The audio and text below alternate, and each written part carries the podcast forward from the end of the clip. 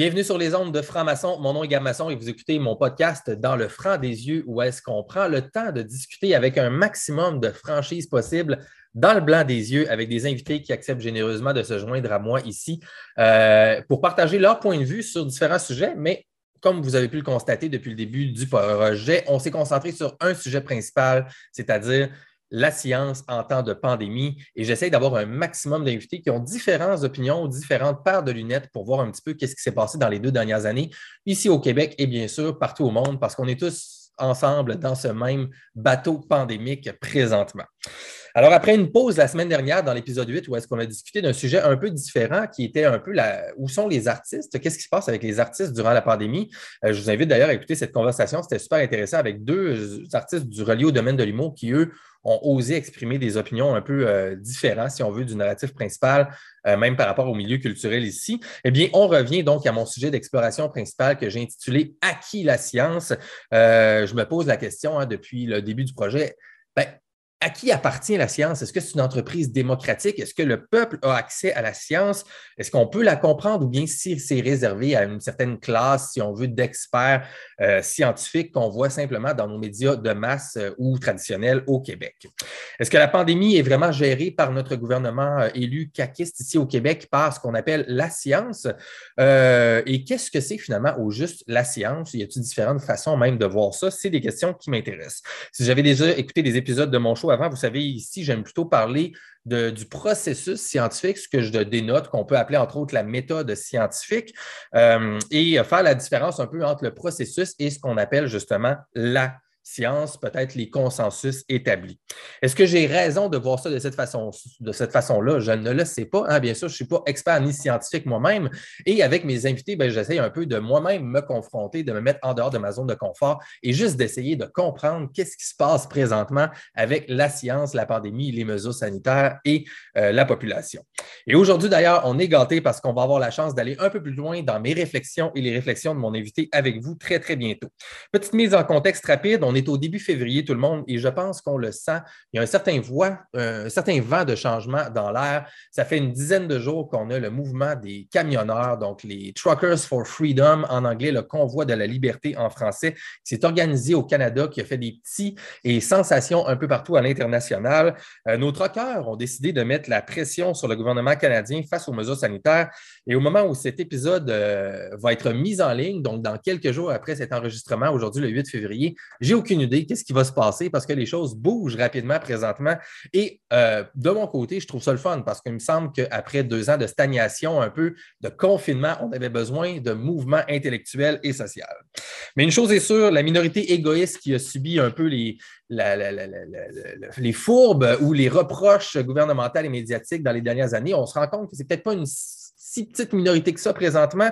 Et à tout le moins, ils ont initié un vent de support qui permet à des gens comme à mon invité d'aujourd'hui, euh, peut-être d'avoir un petit peu plus de confiance dans leurs propos et de sentir qu'il y a une partie de la population qui n'est pas si petite que ça, qui a envie d'entendre un narratif différent de ce qu'on se fait servir dans les médias et de la part de notre gouvernement depuis le début de la gestion de la pandémie.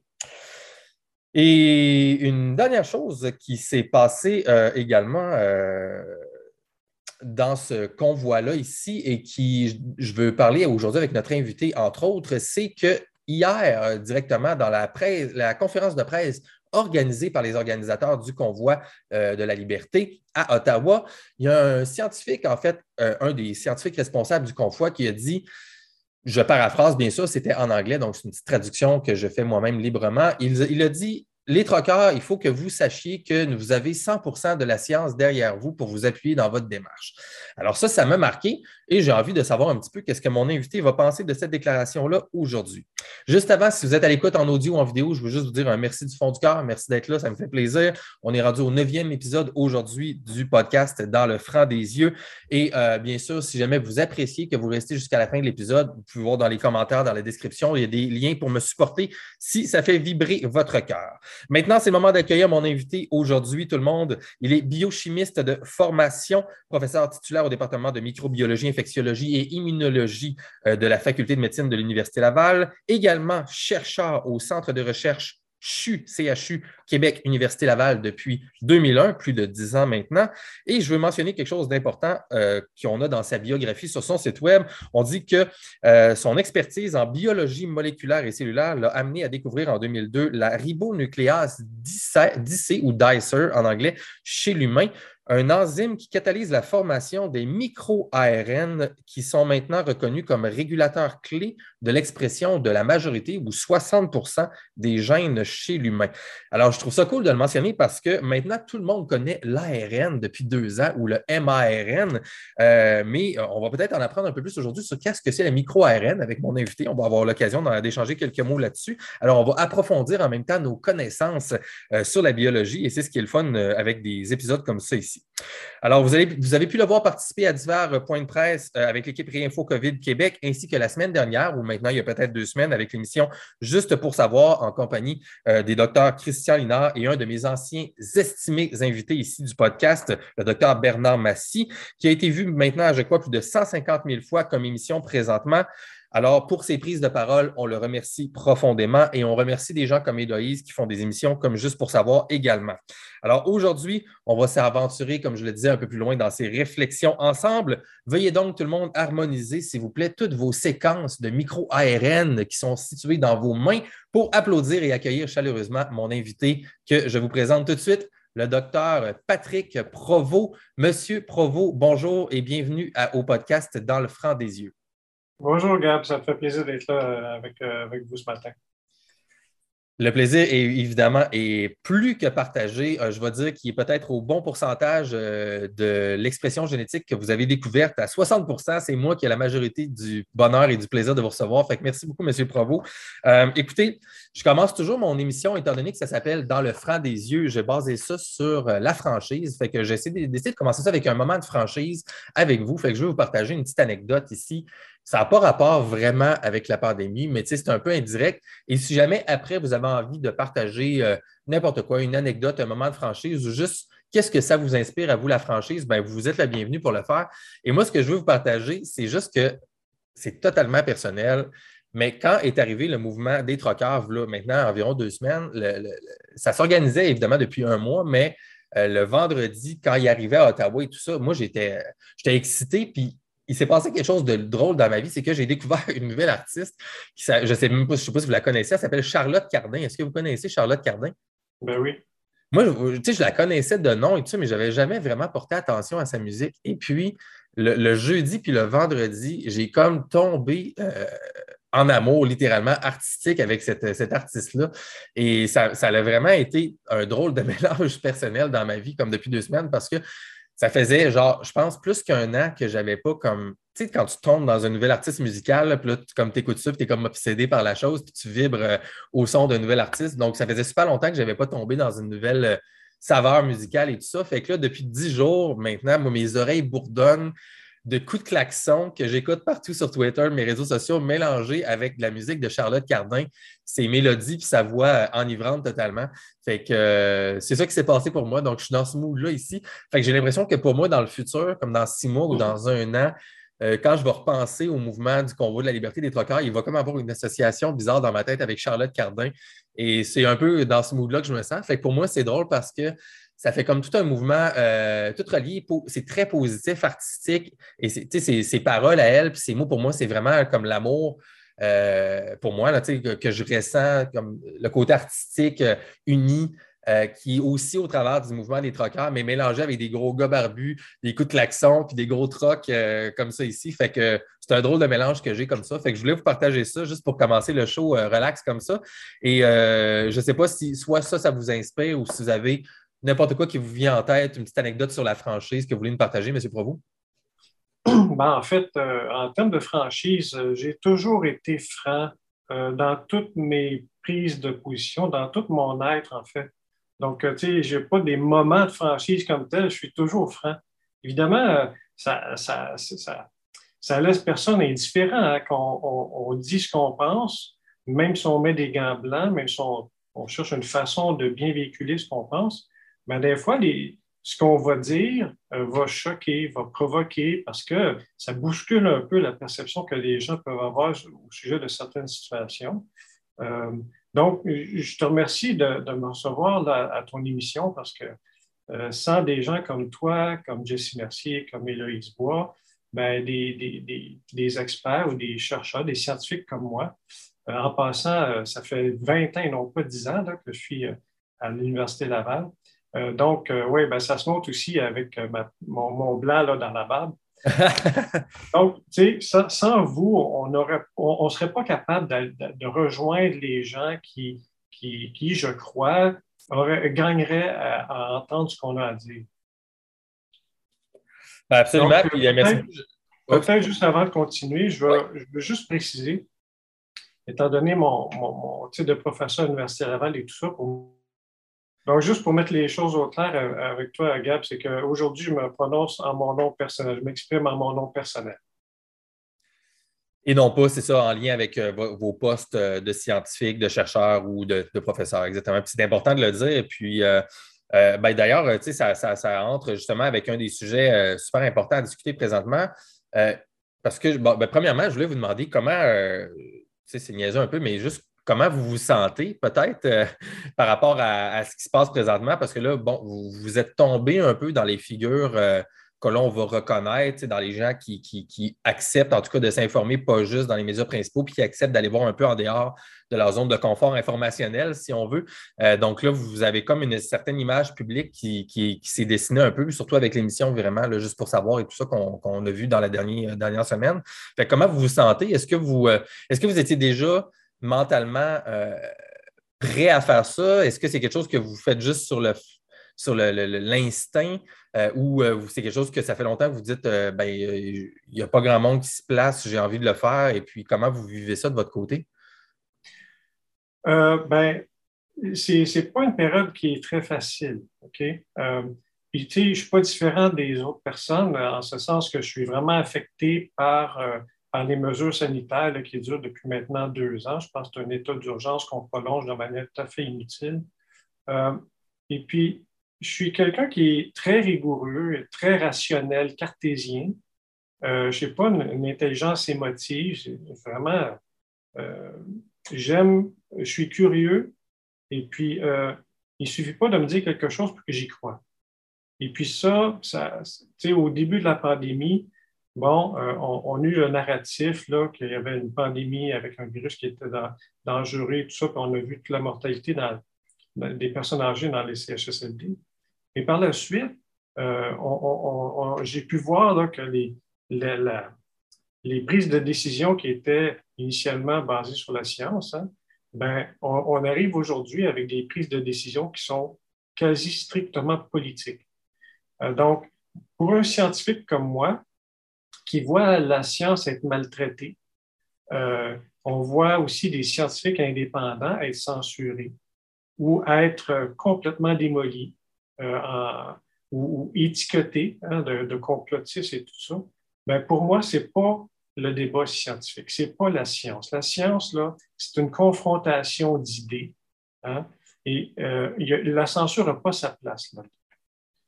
Toute science, tout argument scientifique mérite d'être entendu, mérite d'être débattu. Puis aussi, je te dirais, c'est de la confrontation d'idées que naît, qu'on peut finir par connaître la vérité. Parce qu'actuellement, ce qu'on voit, c'est que les gouvernements, les scientifiques qui s'expriment au nom du gouvernement et les médias véhiculent ce qu'ils disent être la vérité. Mais ça demeure leur vérité.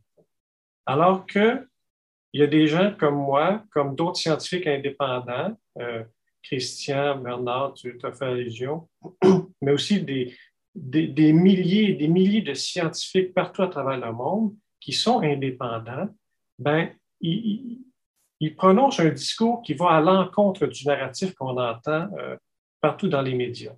Alors, moi, je prétends que nous, on porte notre vérité. Et puis, la vérité là-dedans, elle se trouve où? Hein? Euh, c'est difficile pour la population, comme les, gens qui ne connaissent pas euh, c'est quoi un virus, c'est quoi une pandémie? Bon, on finit par apprendre sur le tas. Hein, puis je salue ton initiative là, de vouloir en savoir le plus possible.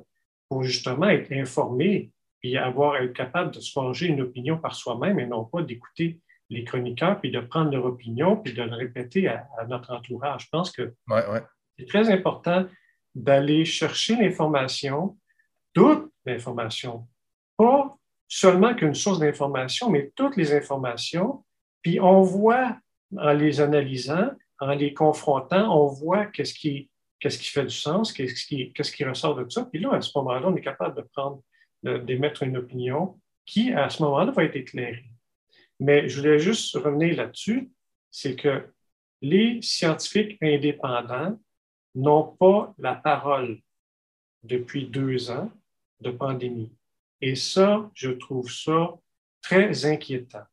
Parce que ceux qu'on entend, ils, ils ont des conflits d'intérêts.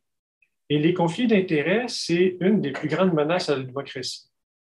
Ça, on pourrait, on pourrait s'étendre longtemps là-dessus, mais je pense qu'on va en parler hein, par rapport euh, au financement des universités, entre autres.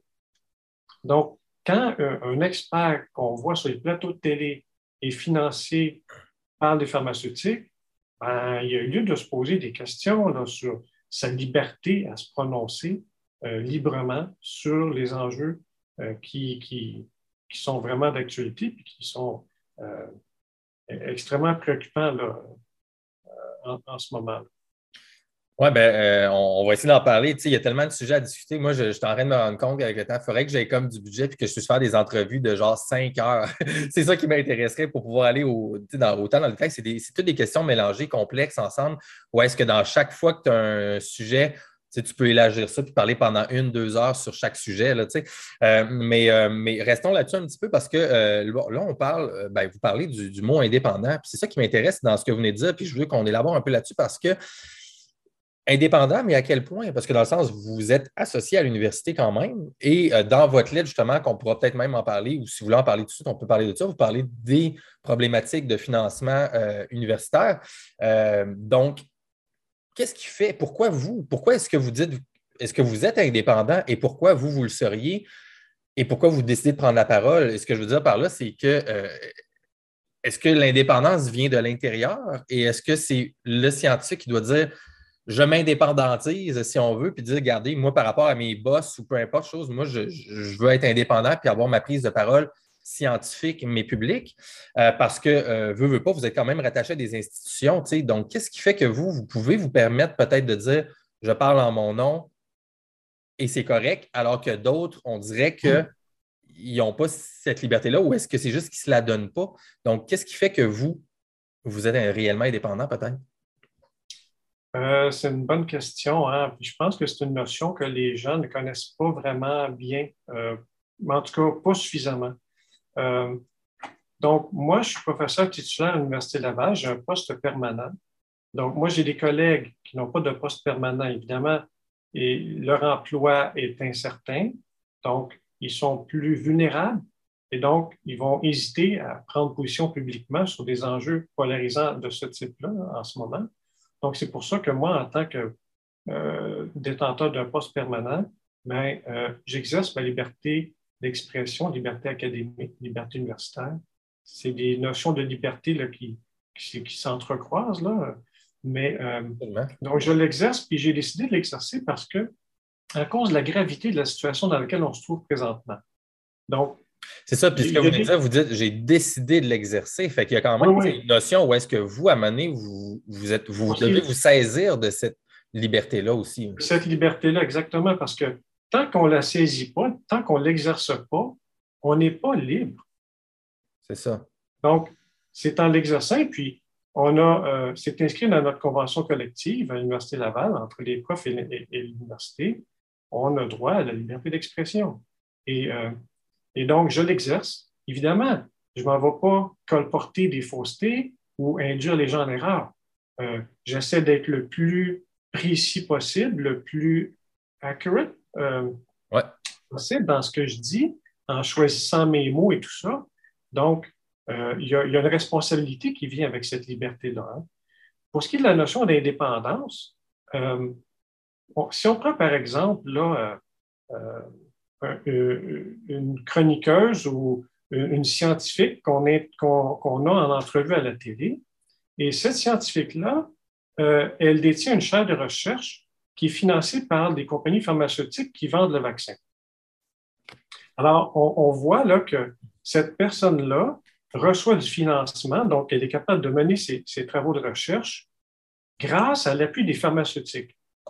Alors, est-ce que vous pensez que cette personne-là va parler contre les vaccins? Si elle le fait, elle risque de perdre son financement. Et ça, ben, c'est clair comme de l'eau de roche. Moi-même, je l'ai subi, OK, euh, dans mon domaine, dans mon propre domaine, où euh, mes travaux ont été financés euh, sur, sur les concentrés placataires qu'on utilise dans la transfusion chez les patients qui ont besoin de, de plaquettes. Donc, mes travaux de recherche se sont, se sont attardés à étudier l'effet délétère des processus de réduction de pathogènes. Et j'avais un, financement d'une organisation qui voulait promouvoir cette technologie-là. Et puis moi, ce que j'ai publié comme résultat, c'était des résultats qui étaient négatifs, c'est-à-dire que ça démontrait que cette technologie-là était néfaste pour les plaquettes. Donc, la technologie qu'eux autres avaient, eux autres, ils ont financé de la recherche pour tenter de prouver que cette technologie-là avait un effet bénéfique sur les plaquettes sanguines. Puis vous, vous avez fait une recherche neutre et la conclusion que vous avez trouvée dans votre recherche, qui était méthodologiquement, en tout cas, assez, euh, qui semblait bonne, euh, démontrait l'inverse de ce qu'eux voulaient. Ben oui. Donc, mais ça, encore une fois, j'ai fait de la recherche indépendante, donc libre de tout conflit d'intérêts parce que je n'étais pas financé par une compagnie, donc je recevais du, financement du fédéral. OK. Mais malgré tout ça, étant donné que je rapportais des effets qui étaient défavorables, donc qui allaient pas, qui allaient à l'encontre de leur visée à long terme, eh bien, je n'ai pas été capable de renouveler mon financement. Donc, donc ça veut dire que le, lien n'est pas entre le, la pression, si on pourrait dire, n'est pas entre vous et l'entreprise, mais ça veut dire que l'entreprise et le, gouvernement fédéral, finalement, c'est là qu'il y a eu quelque chose potentiellement qu'on ne sait pas, puis qu'on on fait. on, on peut pas, je peux juste spéculer. Ce que je peux juste voir, c'est que ça a été une de mes périodes les plus productives de ma carrière, puis on ne m'a pas permis de la poursuivre. Alors, moi, je pose la question, euh, pourquoi? Mais je n'ai jamais eu de réponse à ça. Mais c'est juste un exemple pour montrer. oui, absolument. Le financement privé de la recherche et des institutions publiques comme les universités ou le système de santé ben, a des effets pervers parce que ça influence euh, non seulement les travaux qui sont réalisés, mais aussi les messages qui sont véhiculés, les décisions qui sont prises. Euh, et puis, la pandémie actuelle, la manière qu'elle est gérée, clairement, ce n'est pas basé sur la science. C'est basé sur des décisions politiques. Il y a un agenda politique qui est derrière tout ça, parce que, comme tu l'as dit en introduction, les camionneurs, ils ont dit dans leur conférence de presse que j'ai écouté justement avant, avant l'émission, euh, ils, ont 100% de la science derrière eux. Et moi, je suis d'accord avec ça. Vous êtes d'accord avec ça? Maintenant, euh, les scientifiques qui sont derrière les camionneurs.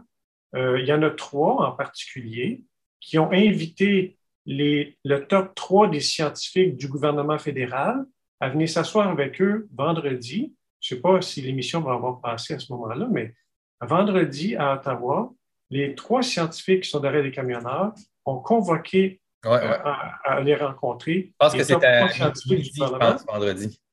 Exactement. Et donc, moi, j'espère que ce débat va avoir lieu.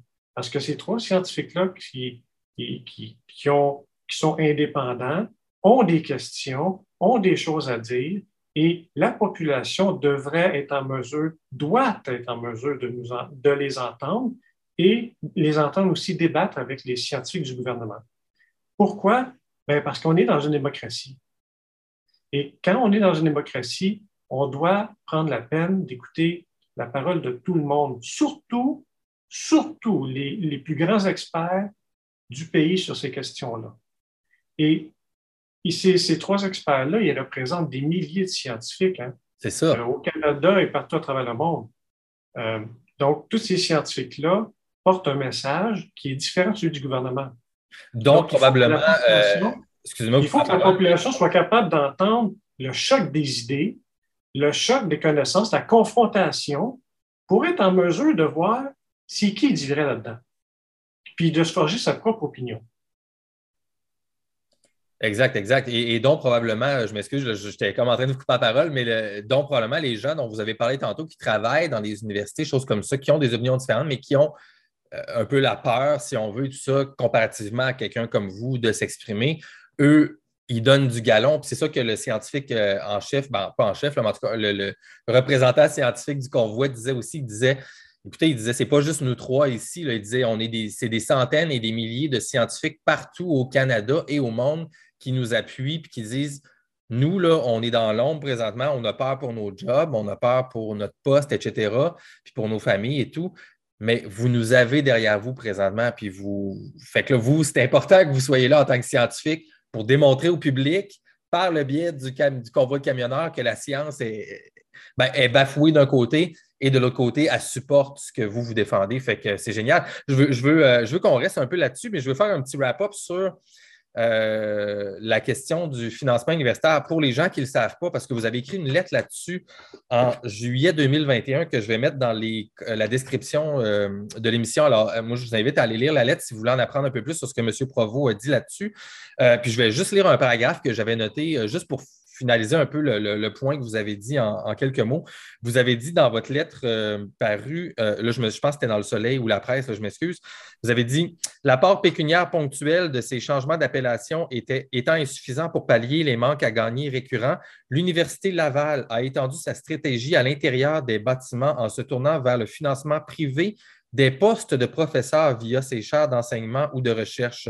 Le professeur détenteur d'une chaire est alors rémunéré par le commanditaire de la chaire. Cela a donné naissance, par exemple, à la chaire de leadership en enseignement sur les pratiques pédagogiques innovantes en contexte numérique, Banque nationale, à la Faculté des sciences de l'éducation, la chaire de leadership en enseignement Family Prix à la Faculté de la pharmacie et la chaire de recherche d'innovation Gold Corp en droit des ressources naturelles et de l'énergie à la faculté de droit. Fermez les guillemets. Fait que ça, c'était une citation que j'ai relevée. Il y en avait plein des bonnes situations dans votre truc, mais c'est pour vous montrer, c'est ça, vraiment concrètement, même dans les noms. les pavillons, Alphonse Desjardins l'Université Laval, c'est un exemple. Ça, c'était les pavillons. Mais là, maintenant, vous dites dans les chaires, dans les postes. Donc là, les professeurs, les titulaires, eux, sont payés directement par les entreprises qui, eux, ont des, je veux pas des agendas, que ce soit juste des agendas financiers, de, faire de la, du profit dans le système dans lequel on vit. Et euh, ça, ben, ça a une influence directe ou indirecte que des gens comme vous, après ça, n'ont même pas accès finalement pour savoir qu'est-ce qui se passe entre le financement puis les pressions corporatives. Euh, c'est quand même fascinant. Ben, euh, tout part du, du sous-financement du système d'éducation, sous-financement des universités. Et puis, les universités, à ce moment-là, ben, en manque de ressources financières, qu'est-ce qu'elles font? Ben, elles ouvrent les portes euh, au, privé, hein, au secteur privé, donc elles acceptent du financement du secteur privé. Et puis, ça donne lieu à des situations plutôt, euh, plutôt euh, difficiles à accepter, hein, parce que l'université est supposément libre. Hein, les professeurs ont une liberté académique, une liberté universitaire, d'investiguer ou d'étudier ou de faire des recherches sur les sujets euh, qu'ils veulent, qu'ils jugent les plus pertinents hein, pour euh, avancer des connaissances qui vont bénéficier à la société. Mais quand on a comme une minière Goldcorp qui euh, bafoue les droits et qui exploite les ressources de, pays dans, dans, le tiers-monde, dans des pays en voie de développement, où est-ce qu'il y a des violations de droits, violations de, toutes sortes. Ça a été rapporté, entre autres, dans un ouvrage d'Alain Deneau. oui, oui, oui. Et, c'est comment, comment la faculté de droit a pu accepter euh, du financement d'une minière comme ça? Euh, alors, moi, ce que j'ai dit dans mon papier, euh, c'est que, évidemment, ça, le, financement privé de cette sorte-là, ben, veut, veut pas, le chercheur qui détient la chaire euh, n'a pas nécessairement l'entière liberté de faire ce qu'il veut. Euh, évidemment, s'il veut préserver sa chair, la renouveler quand elle va venir à terme, ben, il faut qu'il mène des travaux qui puissent satisfaire le commanditaire. Si euh, il, il mène des travaux qui déplaient au commanditaire, le commanditaire va tout simplement retirer, euh, son, il retirer ses billes et puis il va aller les mettre dans une autre institution. Donc, tu sais, c'est un genre de pression, c'est une influence des intérêts privés à dicter l'agenda de la recherche et de l'enseignement universitaire. Et euh, on, a vu l'apparition du privé là, par le nom des bâtiments. Et là, maintenant, avec les chaires, comme tu l'as mentionné, euh, là, c'est maintenant, ce sont les professeurs qui sont directement rémunérés ou dont le financement des travaux euh, provient du, secteur privé. Donc, le, secteur privé influence directement l'orientation des travaux qui s'y déroulent. Alors, dans le cas de Goldcorp, euh, à la faculté de droit, euh, est-ce que euh, son financement fait en sorte que le chercheur n'est pas à l'aise de mener certains travaux dans certaines directions? je pense que c'est une question qui vaut la peine de se poser. Une excellente question, en effet. Et puis, ça fait vraiment des liens avec quelque chose que, que je trouve fascinant présentement. Euh, puis je ne sais pas si vous avez une opinion là-dessus euh, ou c'est juste moi qui fais trop de liens euh, avec la pandémie, mais là, on a le cas politique avec au Québec la situation comme quelqu'un comme Éric Duhem, qui, qui, est, un drôle de pavé dans la mort là-dessus parce que d'un côté, lui, il rassemble tous les gens qui ont une opinion dissidente ou les gens qui ont, qui ont, compris qu'il y avait peut-être des problèmes par rapport à la gestion scientifique des mesures sanitaires et tout ça. Euh, qui revendique aussi le droit de la liberté euh, personnelle ou l'intégrité physique de dire ben, écoute, moi, le, médicament, non merci, je vais poursuivre ma vie comme ça, puis je peux juste être un citoyen à part égale avec tout le monde pareil? Juste, on peut-tu juste savoir ça? Fait que lui, il ramasse évidemment tout ça d'un certain côté. J'ai l'impression que c'est sincère, en fait, parce que je dis, c'est clairement un gars pour qui les droits individuels, je pense de façon authentique, c'est primordial. Mais là, d'un autre côté, c'est quelqu'un qui, au niveau économique, a une pensée où est-ce que là, il veut, lui, il veut travailler un système de santé qui serait mélangé public-privé. Euh, puis là, pour moi, voyez-vous, je, trouve un drôle de, lien avec ce qui se passe avec l'université, que l'université est supposée être une institution publique, mais où est-ce que la privatisation est rentrée là-dedans?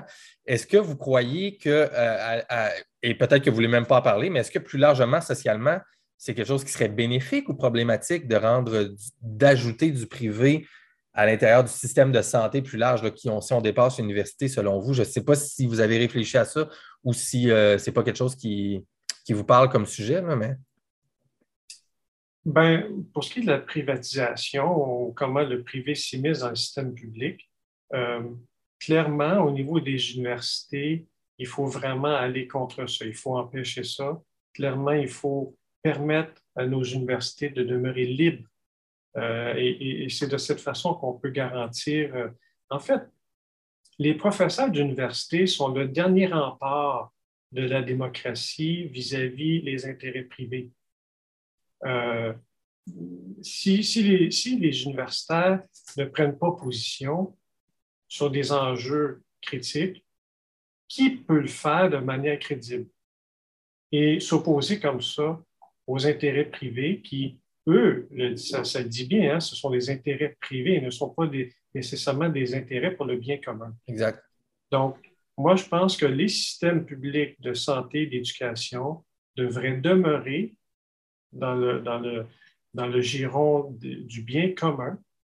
Donc, ce sont des services qu'on offre au public euh, et qui devraient rester dans le domaine public. Euh, c'est ce que ça, ce sont, c'est aligné sur mes valeurs. Euh, puis j'y crois fermement. Ce que ça montre, la, privatisation dans le domaine de la santé actuellement, c'est qu'il y a beaucoup de. parce que notre système public de santé est malmené et, et, mal géré, mal organisé, ben, il y a plein de, de gens, de personnels de la santé qui quittent le réseau public pour aller dans le réseau privé. Donc, le, public se vide au profit du privé. Puis là, ben, tout le privé, ça, coûte plus cher, évidemment, parce que euh, le privé a des intérêts à, faire des profits. Hein. Ils ne sont pas là pour nos beaux yeux. Alors, que le système public, lui, a à cœur euh, le soin des personnes qui sont malades. Mais en vidant le système public comme ça, le privé, il, fait comme euh, euh, agir comme je cherche, l'expression, c'est comme une sangsue là, qui, va, qui va vider le système public de ses ressources et qui va, évidemment mener à, sa dégradation. Alors moi, ce que je, moi, ce que je proposerais, ce serait de ramener, renforcer le système de santé publique, puis ramener tout le monde qui, sont dans le privé actuellement, puis former un système de, système de santé publique, mais fort et résilient. Euh, et puis c'est ça qu'on n'a pas eu et puis qu'on n'a pas été capable d'affronter la pandémie, justement parce que notre système de santé publique n'est pas suffisamment fort. D'ailleurs, le nombre de lits par habitant euh, tourne autour de 2,5. Alors, c'est trois fois moins qu'en France, puis beaucoup moins encore qu'au Japon. Donc, c'est un aspect qu'on a délaissé. Hein, on a délaissé nos capacités hospitalières. Il devrait y avoir au Québec au moins neuf hôpitaux de plus, parce que j'ai lu, pour avoir un système de santé qui soit comparable à d'autres pays en Occident. Donc, évidemment, neuf hôpitaux en moins dont on s'est dont, dont, on a choisi de se priver, justement parce que, bon, pour éviter que ça coûte trop cher et tout ça. Donc, c'est un choix que les politiciens ont fait en notre nom, puis qui nous a placés dans une situation vulnérable quand est venue la pandémie. Ben, on, va, euh, on va utiliser euh, ce, sujet-là pour changer de guerre un peu, puis euh, justement se rediriger tranquillement vers la pandémie, mais en lien avec vos, valeurs personnelles, puis quelque chose que j'ai, que moi, qui m'a parlé beaucoup, une phrase ou deux que vous avez mentionné justement dans l'épisode, juste pour savoir avec Héloïse. fait que j'aimerais ça parler un petit peu plus peut-être de santé, justement, en lien avec tout ça, et peut-être même qu'est-ce que c'est pour vous, parce que vous avez mentionné des choses intéressantes par rapport à justement votre position à vous qui est très différente de ce qu'on entend un petit peu présentement, euh, comment traiter les gens en fait par rapport à vivre avec des microbes un petit peu? Vous avez comme mentionné quelque chose par rapport à ça. Et moi, bon, ben, de mon côté, euh, euh, c'est quelque chose qui me fascine. Moi, je, m'intéresse beaucoup à la physique et la biologie, puis je m'intéresse à comment les choses fonctionnent ensemble à ce niveau-là réellement. J'essaie de comprendre comment ça marche, les mécanismes de fonctionnement de la biologie en lien avec la physique et tout ça. Et puis, quand j'ai parlé avec euh, André Fortier, qui est le fondateur, lui, de Réinfo COVID Québec, on a eu vraiment une discussion ouverte où est-ce que lui, il voit vraiment l'importance, en fait, d'avoir une vision peut-être un peu plus large de ce que c'est la santé, de prendre l'humain en, globalité, etc. Et puis que ce n'est pas tout le temps un combat, puis qu'il faut, faut, voir un peu plus large que juste, OK, peut-être le, problème là, ça peut venir d'autres sources et tout ça. Ce qui, ce qui est un mot qui est un peu galvaudé, qui est le mot holistique, mettons santé globale pour être plus. Euh, ça passe mieux, peut-être, je ne sais pas trop. Là, euh, fait quand vous avez dit, vous, dans l'émission, euh, euh, parce que bon, on peut faire le lien avec toute la question de l'asymptomatisme, mais quand vous avez dit, bon, à la place de, de se battre contre, mettons, les virus, des choses comme ça, vous avez dit, il faut peut-être aussi apprendre à vivre avec les microbes, avec les pathogènes et tout ça. Qu'est-ce que vous vouliez dire, vous, M. Provost, par rapport à comment vous, vous voyez la, la, santé? Parce que, évidemment, le système de santé, euh, le, lien que je veux faire avec tout ça, c'est que, bon, ben, il y a plein de gens qui disent beaucoup depuis longtemps, mais là, spécifiquement depuis deux ans, que à quel point c'est un système de santé, parce qu'il me semble que tout le monde est malade tout le temps. Puis évidemment, vu que le privé est là-dedans, veut, veut pas, oublions toutes les intentions, puis l'affaire des conspirations, tout ça, l'incitatif, c'est financier. Fait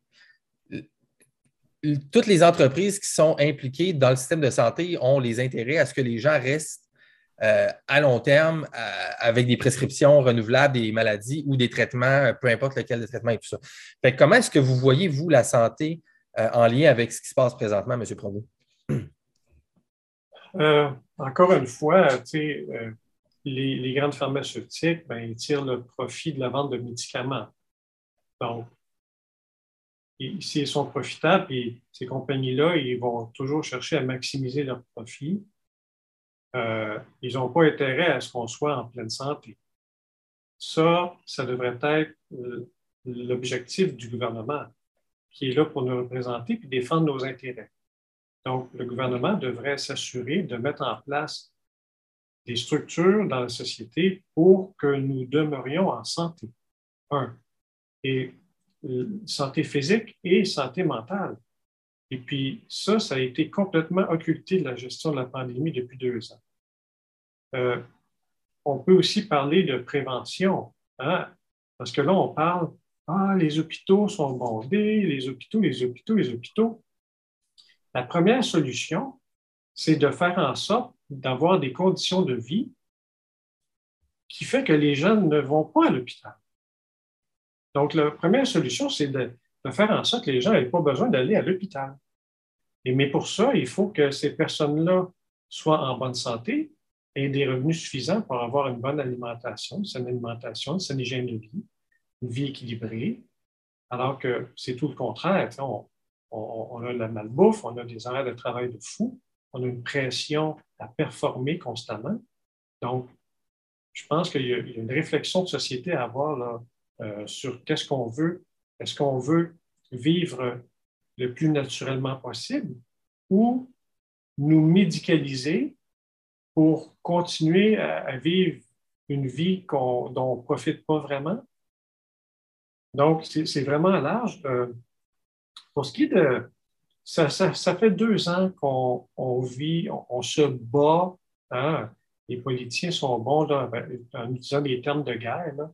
On, est, on se bat contre la COVID, contre le virus.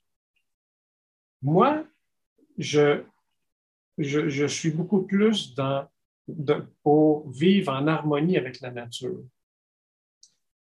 Évidemment, on a vu le virus SARS-CoV-2 a provoqué une première vague de, décès au printemps 2020, qui était très visible sur les courbes de, mortalité, toutes causes confondues. Mais depuis cette première vague-là, euh, il n'y en a pas de surmortalité. Il y en a peut-être eu une à l'automne 2020, mais c'est peut-être des, personnes qui ont, qui, ont, qui ont été privées de soins plus tôt dans l'année, qui sont décédées malheureusement. Je m'excuse, je, vais vous interrompre une seconde parce que c'est super important, puis je voulais l'amener juste après le point que vous dites ici, mais euh, juste pour, pour juste faire le focus là-dessus pour les gens qui n'ont peut-être pas vu l'émission aussi, juste pour savoir. Euh, ça, c'était amené par le docteur Christian Linard, entre autres, avec des graphiques et tout ça, qui, lui, ce qu'il disait, c'est que euh, ce qui était important dans ce qu'il disait, puis moi, j'avais, tu sais, ça fait un an qu'il y avait plein de scientifiques au monde qui, qui exprimaient ce point-là, que quand on regarde la surmortalité, mais toute, la mortalité, toute cause confondue. en fait, c'est, là tout le temps dans la méthodologie des chiffres que tu analyses. Quand tu regardes la mortalité, toute cause confondue depuis le début de la pandémie, comparativement à, mettons, les 15, 20 dernières années, à chaque année, qu'il n'y avait pas de surmortalité, toute cause confondue, surprenante euh, dans les deux dernières années, qui serait peut-être, je ne sais pas, digne de, de, qualifier quelque chose comme une pandémie. Fait que je vous laisse continuer, mais en lien avec ça, donc, qu'est-ce que ça sous-tend, cette notion-là? Est-ce que ça sous-tend qu'il n'y a pas eu de pandémie? Ou euh, allez-vous jusque-là? Ou comment vous analysez ça rationnellement avec votre esprit euh, euh, rationnel, comme vous disiez tantôt? Bien, oui, le virus existe bel et bien. oui, il a provoqué une mortalité. Et puis, si on regarde, si on consulte les données de la santé publique, ou de l'Institut de la statistique du Québec, on voit que les personnes qui sont décédées de la COVID, et puis, euh, en parenthèse, là, euh, on a été pendant la très grande majorité de la pandémie à associer, à, inclure dans les données COVID, même les gens qui étaient morts d'accident de voiture, s'ils étaient testés positifs, ben, ils rentraient dans les données COVID. Hein. Ça, ça a été admis récemment par le gouvernement, mais ça fait depuis le début que c'est comme ça. Et puis ça, ça a contribué à, gonfler euh, les, données pour amplifier ce, sentiment de peur euh, parmi la population. Ça contribue à deux choses. Hein. Je vous laisse continuer, mais ça contribue à ça, au sentiment de peur. Puis ça contribue aussi à la démonisation de tous ceux qui, sur Internet ou, les gens qui, allaient s'informer ailleurs, qui disaient c'est parce qu'il y a quelque chose qui ne marche pas avec la notion des comptabilisations des morts et tout ça. On a comme utilisé pour démoniser ça. Pour... Puis là, ça a divisé la population, on veut, pas. Et on est de, ben, on est devenu, en tout cas, les, gens sur Internet sont devenus les méchants complotistes qui disent la désinformation. Fait qu'il euh, il y a comme un double rôle là, avec la question justement de, des données comme ça ici, des statistiques. Oui, puis tu sais, il y a eu un grand manque de transparence là-dedans. Et puis, euh, en, en, jouant avec les chiffres, on peut leur faire dire ce qu'on veut. Hein. Euh, on peut dire que les, les non-vaccinés représentent X des, des hospitalisations, mais au Québec, ils ne représentent que 0,9% des hospitalisations au Québec. Donc, à un moment donné, il faut arrêter de, il faut regarder le, 99,1% des autres hospitalisations, c'est dû à quoi? Hein? Euh, c'est peut-être parce que les gens ne sont pas en santé, hein, euh, prime abord. Et puis, les non-vaccinés, c'est la goutte d'eau qui a fait déborder le vase. Mais là, le vase était déjà plein. Donc, on peut-tu s'attarder à vider un peu ce vase-là, puis la goutte avoir rentré dedans sans que ça déborde? Hmm. C'est une figure de style. Mais pour ce qui est, si, je veux revenir à, vivre avec le virus, ben c'est ça. Donc, depuis deux ans, on, veut éviter le virus à tout prix. Vaccinez-moi, vite, vite, vite, donnez-moi quelque chose, je veux me protéger du virus. Alors qu'avant ça, il y avait les virus de la grippe. Les virus de la grippe, ils venaient à chaque saison. C'était inexorable. Et puis, les personnes âgées, on recommandait la vaccination aux personnes âgées parce que, bon, leur système immunitaire est un peu plus faible. Puis, bon, ça, pouvait les protéger dans une certaine mesure. Mais si je reviens euh, euh, aux données euh, qui sont publiques du gouvernement, ben, qui décède, qui est à risque de décéder de la COVID-19? Ben, ce sont les personnes âgées, en particulier plus âgées que 70 ans, et ceux qui ont au moins deux comorbidités. Comorbidités, ce sont des maladies chroniques. Donc, on voit que le virus attaque, cause davantage de complications chez les gens qui sont déjà malades ou déjà fragilisés. Donc, ces gens-là, probablement qu'on pourrait leur offrir la vaccination parce que quand tu fais la balance risque-bénéfice, ben, tu te rends compte que finalement, euh, la balance risque-bénéfice est plutôt favorable à la vaccination des personnes qui sont vulnérables et qui risquent de subir des complications de la maladie. Mais pourquoi aller vacciner ou obliger les gens en santé, en pleine santé, qui ne sont pas à risque de complications sévères? Pourquoi leur imposer la vaccination, puis même jusqu'à aller leur faire perdre leur emploi? Puis les enfants, c'est encore pire.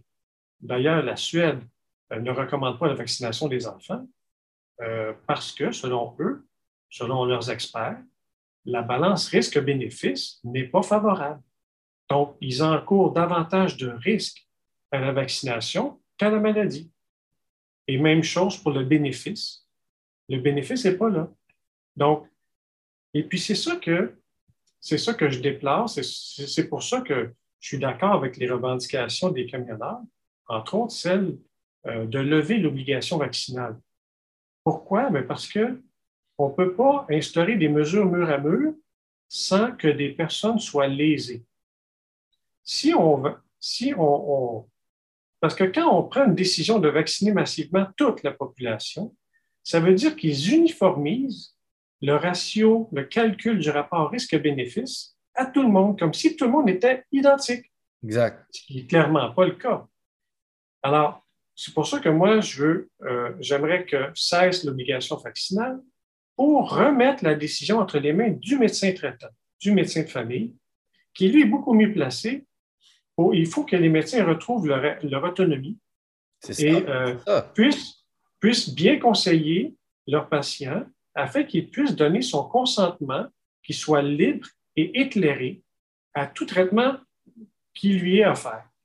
Parce qu'il y avait, euh, moi, mon premier épisode que j'ai fait, c'était avec le docteur euh, René Lavigueur, qui, lui, euh, s'est fait malmener dans les médias parce qu'il avait justement parlé de sa relation patient-médecin qui est supposée être sacrée dans, la, médecine. C'est supposé être c'est ton médecin en qui tu fais confiance. Puis toutes les, toutes les études qui démontrent à quel point c'est important d'avoir une relation saine et ouverte avec ton médecin, que ça augmente même ta capacité de guérir, ta guérison, parce que tu es dans le, la, bonne whatever, vibration, pour mais, la bonne relation, euh, dans le bon état d'esprit, disons, pour rester euh, euh, le plus rationnel possible. puis, la chose que, par rapport à ce que vous venez de dire qui m'avait marqué, puis je l'avais relevé dans l'épisode, je pense que ça vaut la peine de le dire ici, c'est que lui, après sa sortie, lui, s'était fait réattaquer dans les médias par des experts avec plein de, net, plein de lettres à côté de leur nom et tout ça.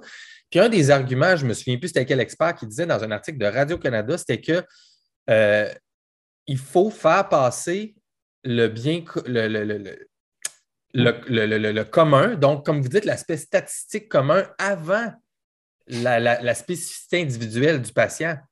Mais non, on comme, ben, ça ne fait pas de sens. Puis là, vous, vous, venez de dire justement que, ben non, mais ça ne marche pas, ça. Là, il faut s'arrêter à l'individu. On ne peut pas traiter l'individu comme une statistique dans la médecine, me semble.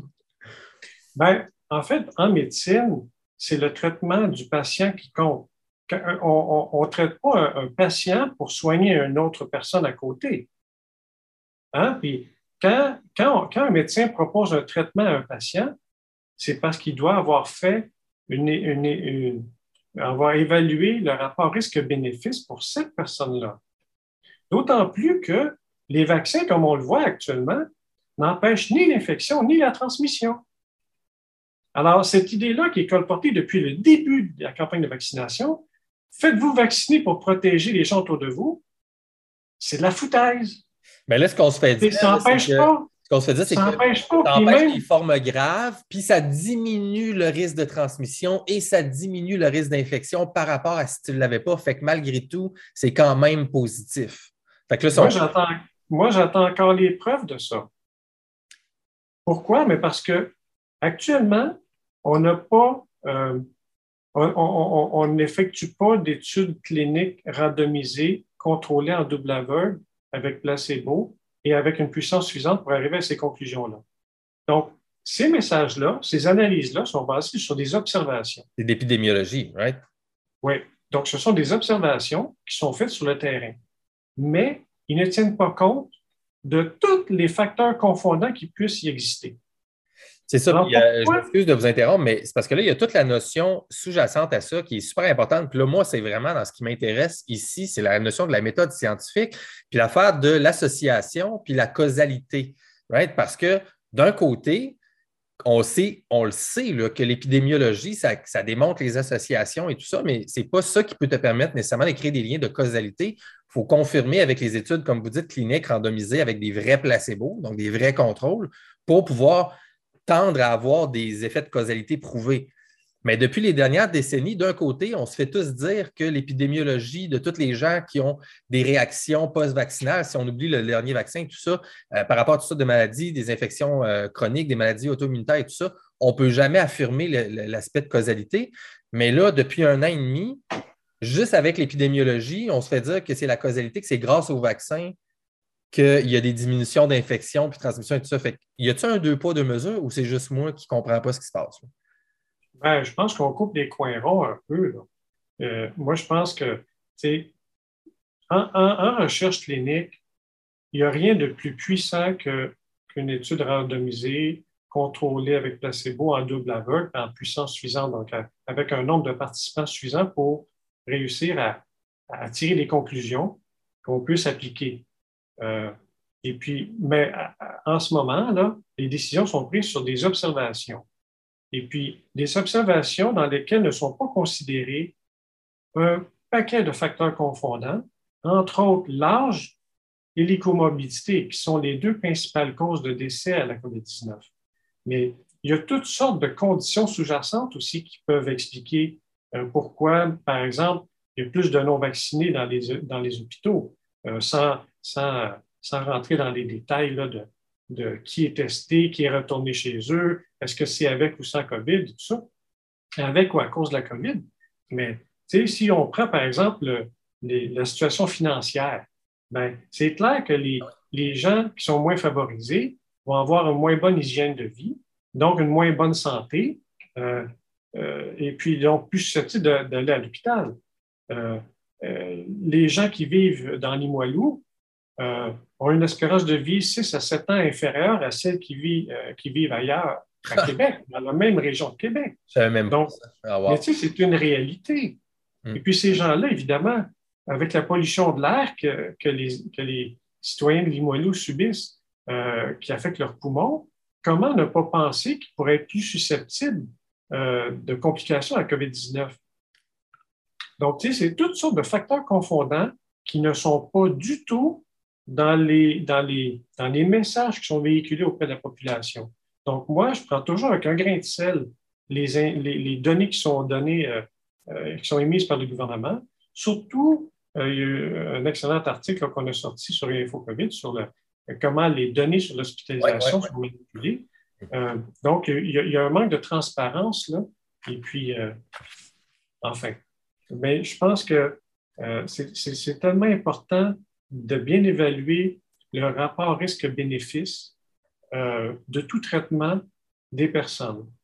Parce que, on donner un exemple, si, euh, on, si on compare deux situations, OK? La première situation, on vaccine tout le monde avec un, calcul de rapport, comme une évaluation du rapport risque-bénéfice uniformisé versus une, une évaluation du rapport risque-bénéfice individualisée à chaque individu. Cette dernière façon de faire-là, elle va minimiser les risques, elle va optimiser les bénéfices pour chacun. Je suis convaincu que si on faisait ça, il y aurait moins de monde dans les hôpitaux. Vous voulez dire, mettons, euh, je donne un exemple comme ça, si on avait deux groupes de 100 personnes, mettons, puis que dans un, on vaccine les 100 toutes pareilles, puis dans l'autre, on analyse, puis finalement, ça donne qu'on vaccine 74 personnes sur 100, mettons, parce qu'il y en a 26 euh, qui ont peut-être des potentiels de réaction négative, quelque chose comme ça, qu'en bout de ligne, le fait de vacciner moins aurait des meilleures conséquences pour la population pour le système de santé puis le système hospitalier. Je suis convaincu. Je suis convaincu. Ben, et puis, je mets au défi. C'est logique. Je mets au défi n'importe quel scientifique du gouvernement qui va me contredire là-dessus. Ben, ils peuvent. D'ailleurs, d'ailleurs, je les invite à me contredire puis à venir débattre avec moi, à venir échanger avec moi sur tout ce que j'ai dit jusque, depuis le début de la pandémie. Puis euh, on serait vraiment heureux de voir ça parce que, puis ça, je vous l'ai dit avant qu'on commence, je l'ai dit sur d'autres épisodes, mais je, le répète ici encore une fois, moi, je suis rendu à 21 personnes euh, parce que moi, évidemment, j'ai donné la parole à plein de gens qui, sont, euh, qui ont des opinions différentes du narratif principal. Mais au début, moi, ce que je voulais, c'était, je voulais donner un global picture, une image 360 degrés de la part des médias scientifiques, experts dans nos médias, puis, des gens comme vous.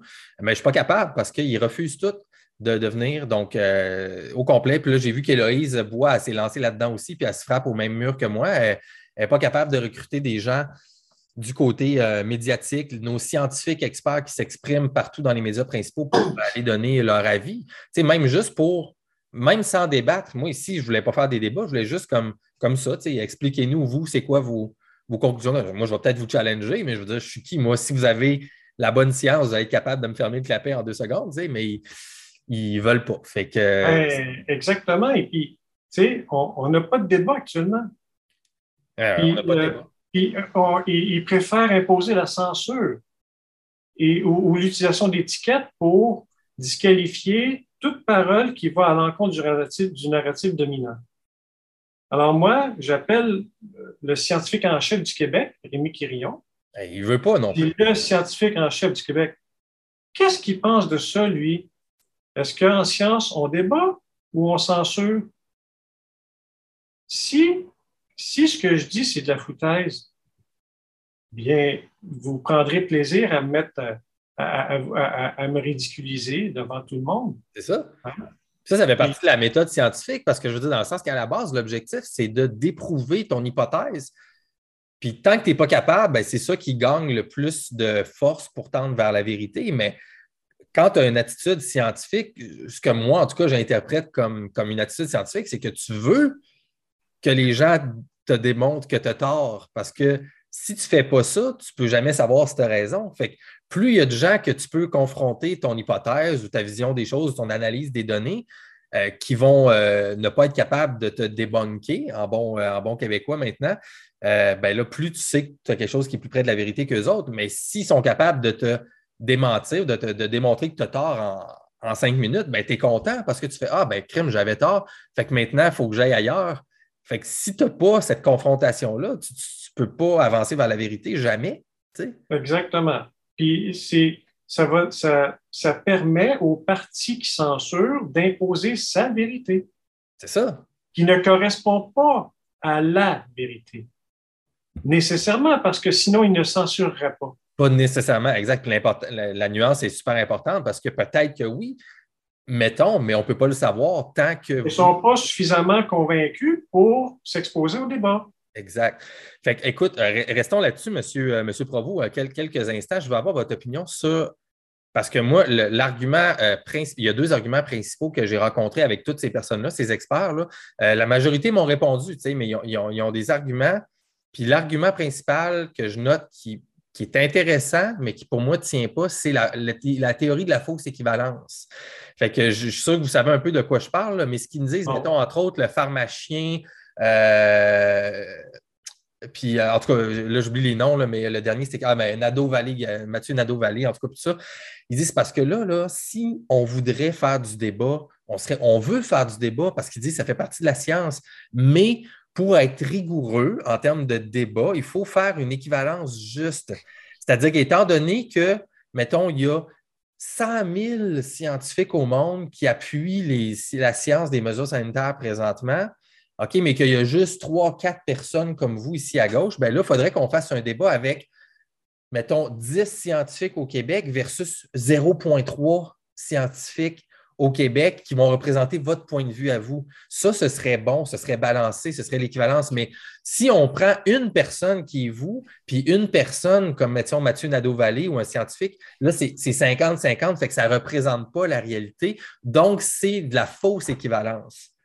Fait que là, tu vois, ils rationalisent statistiquement l'idée de mettre une idée en opposition avec ce qui est supposément, selon eux, le consensus établi. Fait que là, je suis comme wow! Euh, c'est quand même assez sidérant. Euh, mais tu vois, leur, euh, leur, approche est centrée sur la personne, hein, sur le nombre de personnes, sur le nombre de, de, personnes qui vont être pour une cause ou non. Et puis ce nombre-là va dépendre de ce que porte, ce que véhiculent les médias, ce que véhicule le gouvernement. Euh, et donc, ils influencent nécessairement euh, ce que les gens pensent. Euh, il, y a, il, une proportion importante de la population et aussi des médecins. Hein. Il ne faut pas se leurrer. Il y a plein de médecins qui ne savent pas c'est quoi, euh, c'est quoi le vaccin, qu'est-ce qu'il fait, c'est quoi ses propriétés, qu'est-ce qu'il contient, c'est quoi les effets secondaires. Il y en a plein de médecins qui font ça, puis ils ne savent pas de quoi, de quoi il, en, il en retourne. Donc, c'est dangereux, ça, parce que par exemple, puis moi, j'ai déposé un mémoire devant la commission euh, Cloutier sur la liberté universitaire cet été, l'été dernier, dans lequel je mentionnais qu'il ne fallait pas euh, euh, se concentrer sur les personnes, mais plutôt sur leurs arguments. Exactement. Donc, ce sont les arguments qui doivent être déconstruits ou euh, critiqués et non pas les personnes. Par exemple, prenez ma situation, tout ce que je dis, tout ce que j'avance, tous les arguments que j'avance peuvent être éliminés par une simple étiquette.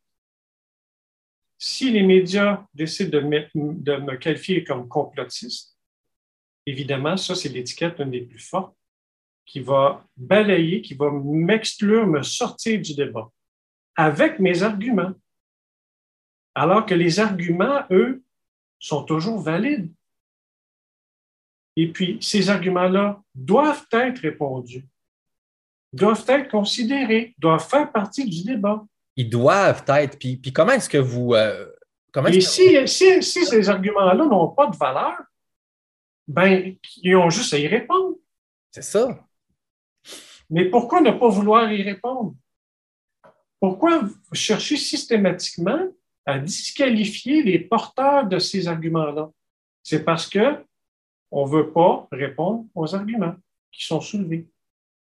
Ça revient à ce que, ce que, je disais un peu plus tôt. Pour moi, en tout cas, encore une fois, en tant que juste citoyen qui est curieux de, de la science et de la méthode, c'est que parce que vous avez dit ils doivent être répondre. Je trouve que ce mot-là est important. Puis moi, je suis d'accord avec ça. C'est que la science, le but, c'est d'en apprendre plus, c'est d'évoluer dans ses connaissances. C'est ça qu'on veut. C'est une entreprise qui, qui finit jamais. Fait que si tu as des arguments puis que tu réponds pas, tu respectes pas le truc parce que tu peux pas avancer. Fait on doit, tu sais, c'est comme, c'est à la limite, c'est une obligation morale dans l'entreprise scientifique de répondre aux arguments parce que si tu n'y réponds pas, tu nuis à la méthode, à la clarté, à la transparence de, la chose. Fait que tu crées des sous-vérités et puis là, ça devient que c'est plus, c'est plus, plus transparent. Fait que c'est plus, moi, je dirais que c'est plus scientifique. Je ne sais pas si je vais-tu trop loin ou euh, ce que je dis, vous, ça fait du sens un peu? Non, non, mais tu vois, ça veut dire que ces personnes-là qui évitent les débats se disent Ah, moi, j'ai le gouvernement derrière moi, j'ai les médias derrière moi. Ils ont dirigé, ils ont influencé l'opinion publique à penser de cette façon-là. Et donc, moi, je n'ai pas besoin de débattre avec une minorité. Euh, puis, je n'ai même pas besoin de, de, me faire confronter avec leurs idées. De toute façon, eux autres, hein, euh, ils n'en valent pas la peine ou ils ne représentent pas euh, une proportion suffisamment importante. Je suis désolé, mais je ne pense pas comme ça. Ah, il y a comme, en, science, en science, on prend l'exemple de science. Il y a des dizaines de milliers de chercheurs dans le monde, partout à travers la planète. Quand il y a un chercheur qui publie un résultat, il est tout seul. Mais pourtant, tout le monde le voit, ce résultat-là. Tout le monde peut le vérifier. Tout le monde peut le confronter. Il y en a qui vont le valider, d'autres vont l'invalider.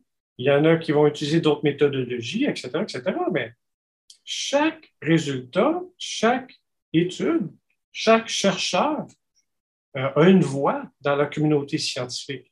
Exact. là, ce que tu me dis, c'est que ces personnes-là décident de leur propre chef de ne pas considérer certaines voix. Ben, ils disent qu'il faut respecter le, poids des consensus avant même de débattre. Fait qu'ils disent que, étant donné que c'est ça, qu'il y a 99% des scientifiques qui, selon eux, mais c'est ça l'affaire, c'est, c'est pourquoi tu dis qu'il y a tant de scientifiques qui sont d'accord avec toi parce que visiblement, il y en a. Premièrement, exact. C'est surtout ça la base de l'affaire. Exact. Euh, c'est mélangé. Fait que il dit qu'il faut, il faudrait respecter ça, mais ça fait, pour moi, ça, ne fait juste pas de sens scientifiquement de toute façon. Euh, on peut faire un débat, trois de ma gang contre 100 de, de leur gang. Ça ne change rien. Amène-les, amène-les. Ben, c'est ça. On va avoir les mêmes arguments au final. Exact. Ça va juste être plus compliqué. la, vérité, la vérité, elle ne se multiplie pas d'un bord parce que tu es plus nombreux à le penser. Exactement. C'est bon, ben merci. En tout cas, parce que on se demande si on est fou. Je trouve ça assez large. Je trouve ça assez large.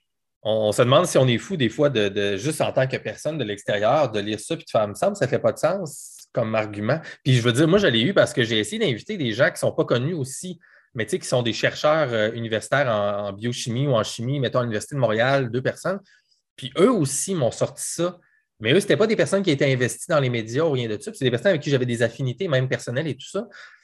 Mais c'est comme si c'était un, système de pensée, si on veut, qui avait été inclus peut-être, je ne sais pas, à l'intérieur de la formation scientifique, à la limite, je ne sais pas trop, parce que c'était comme assez automatique de dire, ben non, mais c'est de la fausse équivalence. Je ne peux pas, moi, aller débattre avec une personne qui a une idée qui est représentée juste par 3% ou 1% des scientifiques.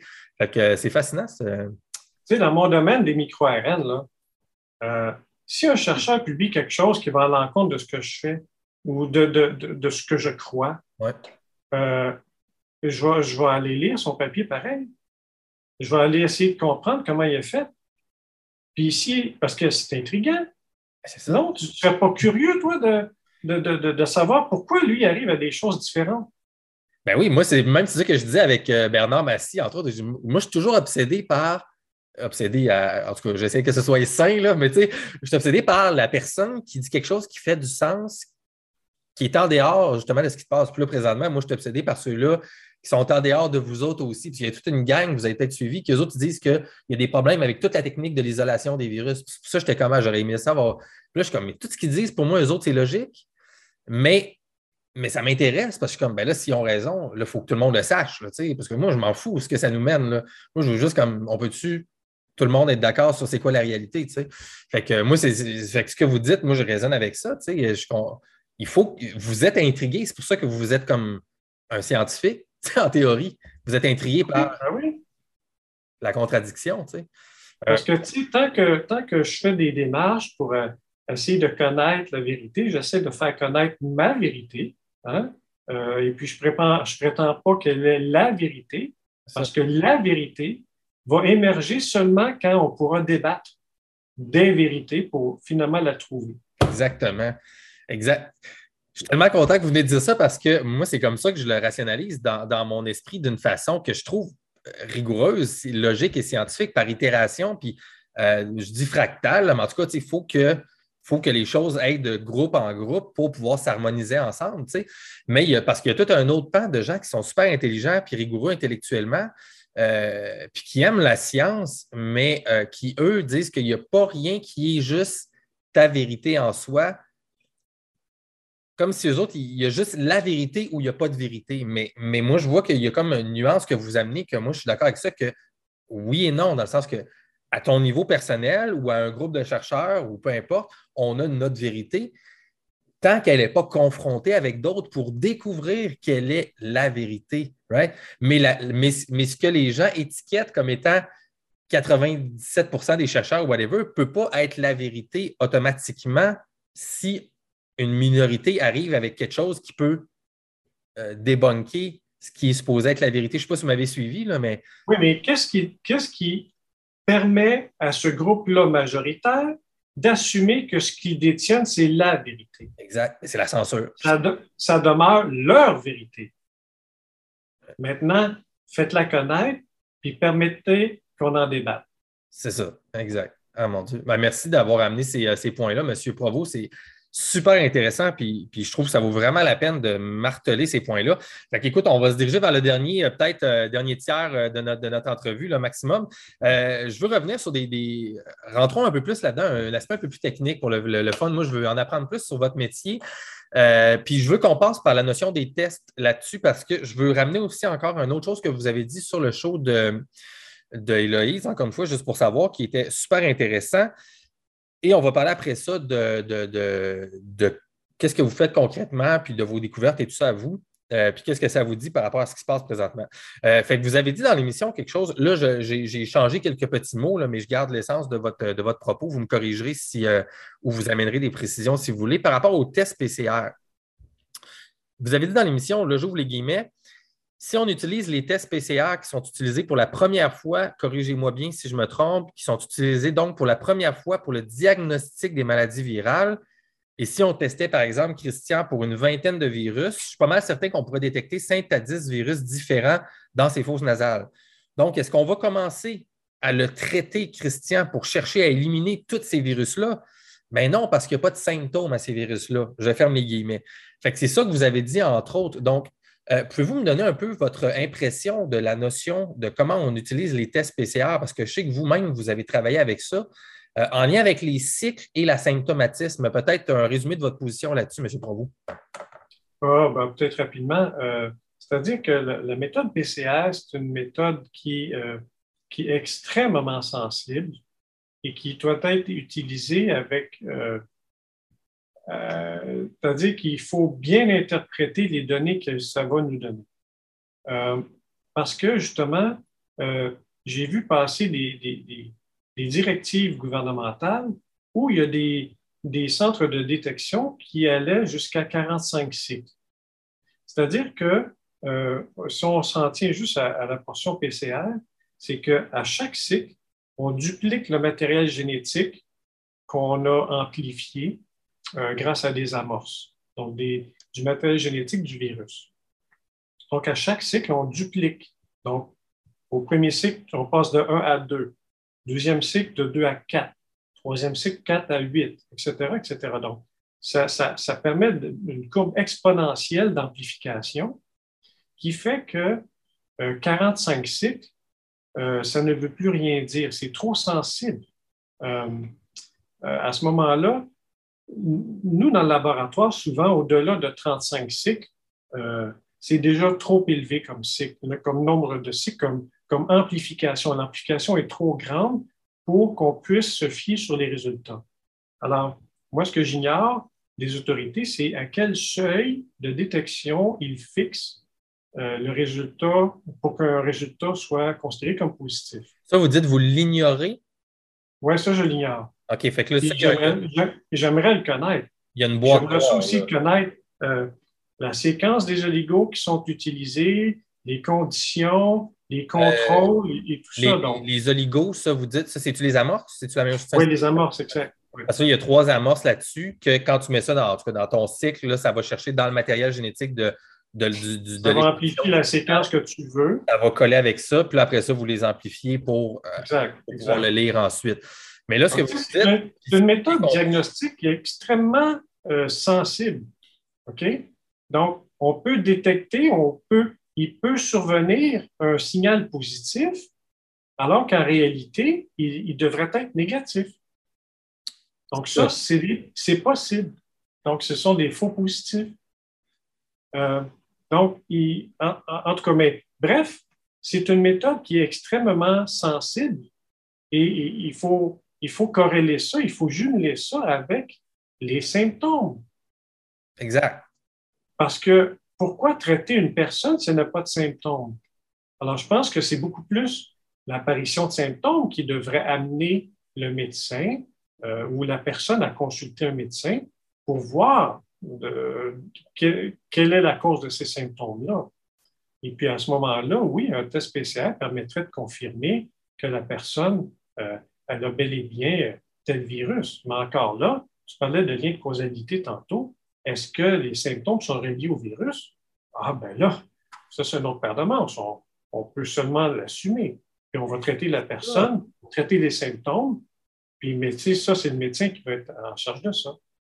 Exactement. Mais là, ce que vous venez de dire, c'est magique parce que moi, c'est comme ça. Puis, tu sais, dans mon avant-dernier épisode, l'épisode 8, je crois, qui est avec euh, Guy Perkins, qui est une personne justement qui, qui est super scientifique, mais pour lui, euh, en tout cas, il se fie vraiment à tout ce qui se fait dans le narratif principal. Fait qu'on avait comme un certain euh, échange débat. Ce n'est pas un débat, mais un échange comme ça.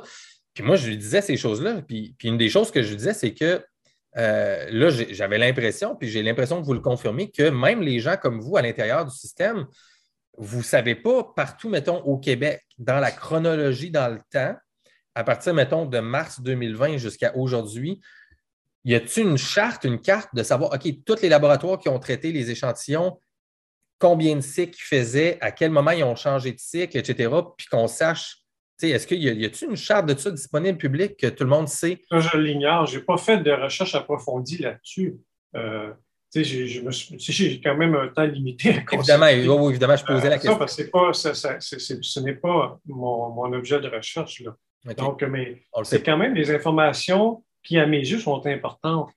Euh, à partir de quel seuil on, considère un test positif, etc. Euh, parce que, pour revenir à tantôt, quand on parlait de on vit, on, est, on se bat contre le virus depuis deux ans. Moi, j'appelle plutôt à vivre avec le virus. Comme on vivait avec le virus de la grippe euh, avant il y a deux ans, on savait qu'à chaque automne arrivait la grippe et puis on, l'attrapait, bon, on, protège les plus vulnérables et puis nous, on, l'attrapait. Euh, même si on l'attrapait, on allait voir nos parents en CHSLD. Ben oui. Là, maintenant, on pourrait peut-être dire, OK, ben, quand il y a des éclosions de grippe, bon, peut-être que le masque pourrait être utile ou quoi, mais continuons de, protéger nos vieux. Mais de, là à, confiner l'entière population, puis à étendre l'obligation vaccinale à tous, euh, je ne suis pas d'accord, pas, du tout. Ce n'est pas fondé scientifiquement. C'est ça, parce qu'avec l'affaire, l'histoire des tests, comme vous dites tantôt, c'est que là, on, tout ce qui se passe. On trouve des maladies. sur les tests, exactement. Mais si on appliquait autant de tests qu'on fait présentement sur l'influenza, euh, est-ce qu'on détecterait des cas, puis des cas, puis des cas chaque jour? Puis si on mettait ça dans les médias, on aurait peur de l'influenza depuis 20 ans, comme on a peur du SARS-CoV-2 depuis un, deux ans. Là, Effectivement. Et puis, tu sais, les ressources que le gouvernement consacre, euh, aux tests, qui a, consacré aux tests, qui a consacré à la vaccination massive, même des personnes en santé, euh, toutes ces ressources-là, humaines et financières, à mon avis, il y aurait mieux servi le système de santé s'ils avaient été vraiment consacrés là où il y avait des besoins. puis pour revenir aux, microbes, en tout cas, je, l'explique bien là, dans la vidéo, dans l'émission d'Héloïse. Tu sais, les, microbes, là, dans notre propre corps humain, il y a plus de microbes que de cellules humaines. Eh ben exactement. Je veux on est 90% je pense, de bactéries en termes d'ADN. Euh, Alors, le, poids de bactéries dans mon intestin, c'est plusieurs kilogrammes. C'est ça. Donc, tu sais, mais je ne prendrais pas d'antibiotiques. On vit en harmonie avec les microbes, avec notre environnement. Les, microbes font partie de notre environnement. Moi, je ne suis pas du type à me désinfecter les mains constamment mes mains sont sales, mes microbes se, promènent, c'est naturel. On le fait depuis le début de l'humanité. Notre corps a coévolué avec les microbes euh, depuis le début de l'humanité. Euh, évidemment, il y a des pathogènes qui vont venir euh, affecter la santé des individus. mais on a décidé, étant humain, faisant preuve d'humanité, euh, on a développé la médecine justement pour nous soigner de ces pathogènes-là qui provoquaient des maladies, maladies graves comme la polio, par exemple. Mais si on prend la polio, on a une maladie grave, euh, débilitante, dont, personne ne veut souffrir, hein, on s'entend.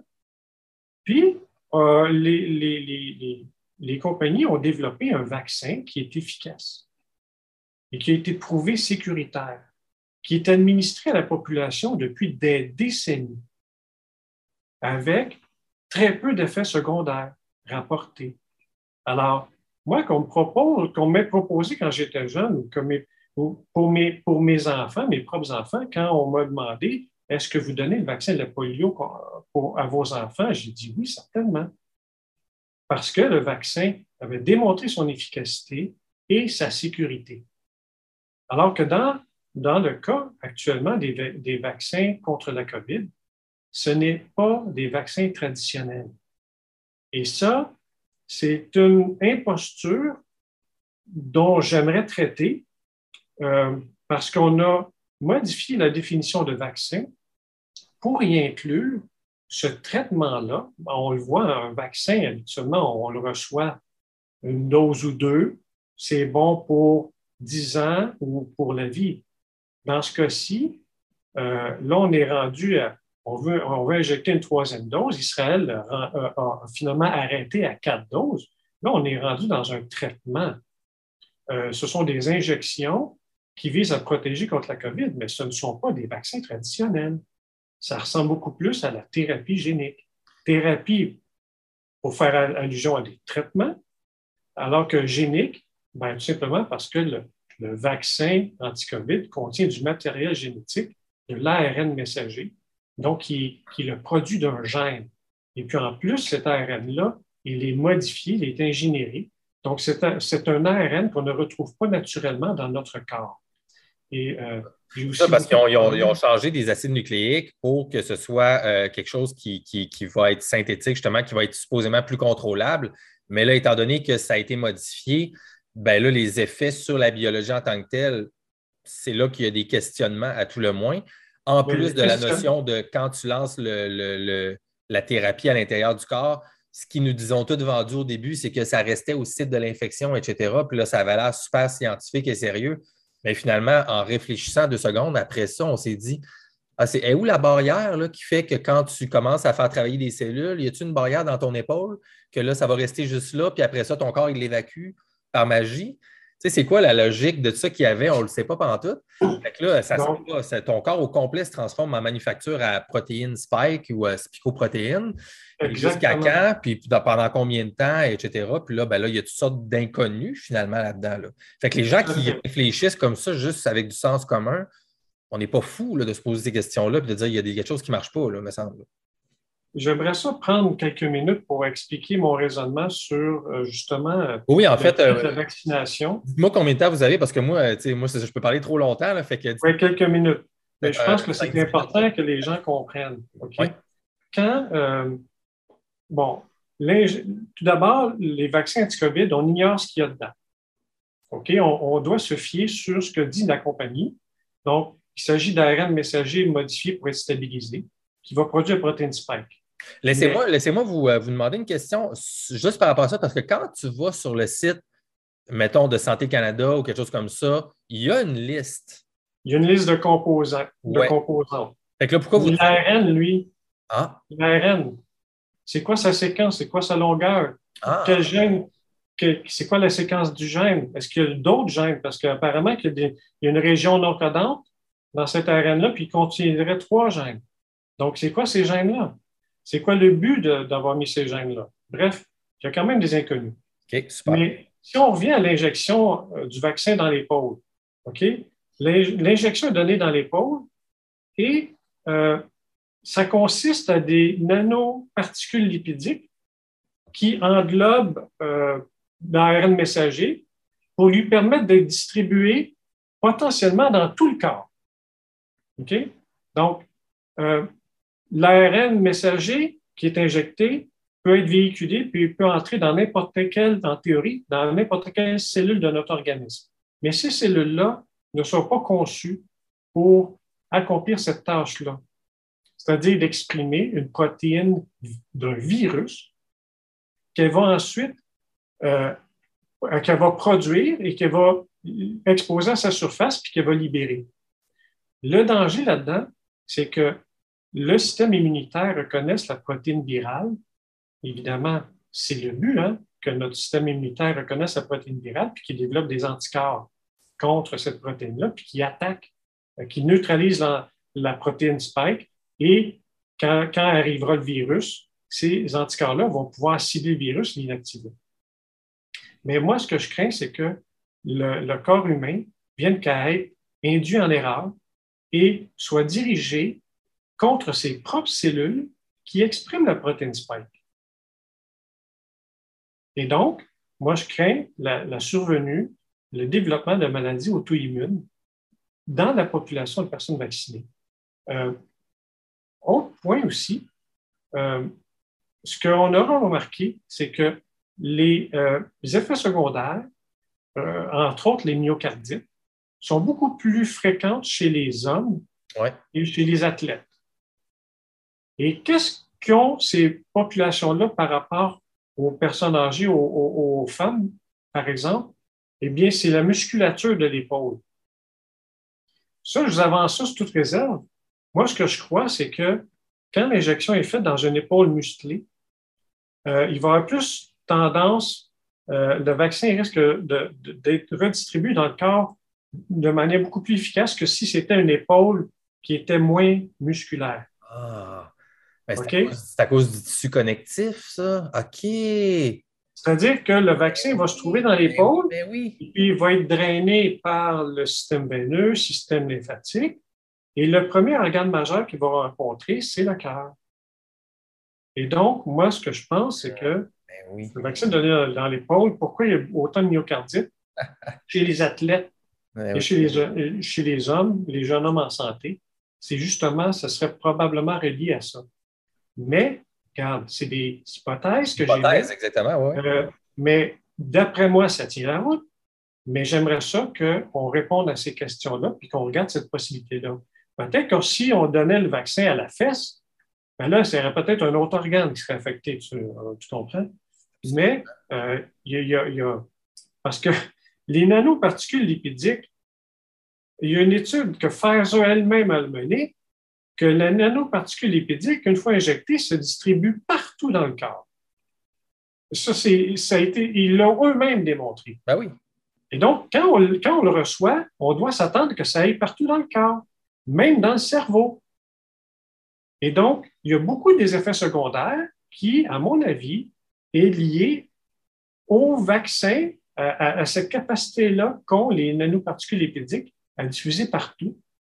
Et selon l'injection, selon la distribution, la biodistribution dans l'organisme de la personne qui le reçoit, ben, va donner naissance à des effets secondaires ou pas, puis ça va influencer aussi la nature de ces effets-là et leur importance.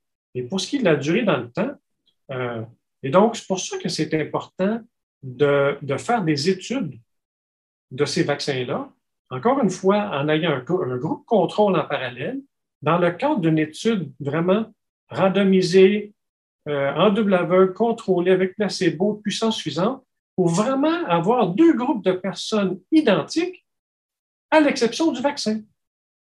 Et là, on peut annuler comme ça toutes les variables, tous les facteurs confondants, sauf le vaccin. Alors, la différence entre les groupes en termes d'infection, transmission, euh, complications, décès pourront être attribués au vaccin ou à l'absence de vaccin. Donc, c'est comme ça que ça devrait être. Malheureusement, quand les, quand les politiciens cherchent à vacciner toute la population, ce qu'ils ont en tête, c'est beaucoup plus un agenda politique que de faire avancer la science. Super intéressant, M. Provost. Merci beaucoup. Et puis, est-ce que vous émettez euh, ce même genre de doute-là face aux autres euh, ingrédients qui se trouvent dans ces, euh, ces vaccins-là? Comme là, on a toute la, thérapie, mais dans ça, il y a plein d'autres affaires aussi. Est-ce que vous émettez aussi des hypothèses dans votre tête potentielle que ce qui est des adjuvants dans les vaccins et tout ça, c'est quelque chose qui peut être aussi problématique si ce n'est pas étudié dans le temps comme il faut? Ben, c'est pour ça que chacune des composantes doit avoir été étudiée dans le passé au moins. OK? Mais quand on, jumelle, quand on fait de nouvelles combinaisons, ces nouvelles combinaisons-là ont aussi besoin d'être étudiées parce qu'il peut y avoir des interactions entre les différents produits chimiques ou une interaction au niveau de leurs effets qui, sont importants à tenir compte. Donc, euh, évidemment, en l'absence d'études euh, faites dans les, dans, euh, réalisées en bonne et due forme, ben, on reste avec des, des, des, analyses, des études observationnelles qui, ont, qui sont très limitées en termes de conclusions qu'on peut tirer. Hmm. Super. Ben, écoutez, euh, Monsieur euh, Provo, c'était vraiment, vraiment fascinant. J'aurais tellement de questions encore pour vous, euh, mon cher monsieur. Fait que merci beaucoup de votre temps. je pense qu'on va terminer là-dessus. Je sais qu'on est, on est, c'est le temps. Euh, fait qu'écoutez, c'était le podcast. Oui, allez-y. J'aurais juste un message pour terminer. Oui, ben, je, vais, vous laisser euh, le dernier. En fait, fait que si vous voulez, ben, à moins que vous me dites j'ai encore 20 minutes, mais c'est pour vous, parce que moi, moi je peux, je peux jaser. Non, non, non, j'ai juste quelques minutes. Parfait. En fait, ben, je vais vous laisser le, dernier mot, M. Euh, Monsieur Provo. Euh, juste avant, je veux juste dire aux gens euh, merci beaucoup parce que si vous êtes là encore maintenant, mon objectif avec le podcast Dans le franc des yeux, c'est vraiment de vous donner l'opportunité d'avoir des nouvelles perdues à chaque épisode pour analyser principalement la pandémie présentement et d'essayer de comprendre un petit peu plus qu'est-ce que c'est la science, la méthode scientifique. Et je pense que c'est en ayant un maximum d'opinions possibles ou d'analyses possibles de différents points de vue qu'on est capable nous-mêmes de se faire une tête. Et donc, j'espère que ça vous a aidé à réfléchir aujourd'hui euh, dans une nouvelle perdue qui est celle du docteur euh, Provo ici. Euh, et, Monsieur Provo, je vais vous laisser le mot de la fin avec tout ce que vous voulez dire. Juste avant, dites-nous peut-être, vous, est-ce que vous restez associé avec soit Réinfo COVID, quelque chose comme ça? Est-ce que vous avez déjà un projet dans le futur ou vous vous concentrez à, à faire votre travail à l'université et si jamais on vous donne la parole, vous allez la prendre, mais où est-ce qu'il y a un projet concret derrière ça de votre côté? Ben, moi, je suis en poste à l'Université de Laval. je mène la recherche, j'enseigne, euh, je supervise des étudiants, je mène des projets de recherche, demande de financement, publication et tout ça. Donc, euh, je suis comme euh, très occupé déjà. ça, c'est un enjeu, l'enjeu de la crise actuelle euh, qui est beaucoup trop importante là, pour que j'en sois, que, que je n'y mette pas mon, grain de sel. Donc, je m'implique et puis j'essaie de rejoindre le maximum de gens euh, pour essayer de partager ma perspective, mes connaissances, mes analyses, euh, mes arguments aussi que je présente. Donc, moi, je suis ouvert à débattre avec n'importe qui qui est prêt à débattre de ses idées. maintenant, je, suis, euh, je, suis, je demeure indépendant. Je fais partie du regroupement euh, pour une véritable santé publique.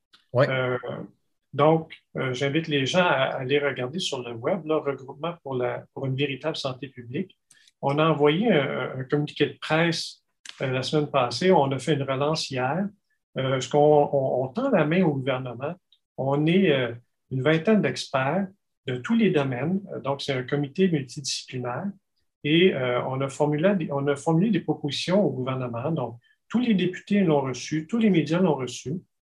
Et donc, on, a des propositions euh, et puis on aimerait en discuter avec les, chefs, les, différents partis politiques et aussi avec les médias pour euh, offrir une sortie de crise que, le, que le variant Omicron nous procure là, sur un plateau d'argent. Alors, ça, j'aimerais bien qu'il y ait une suite à ça.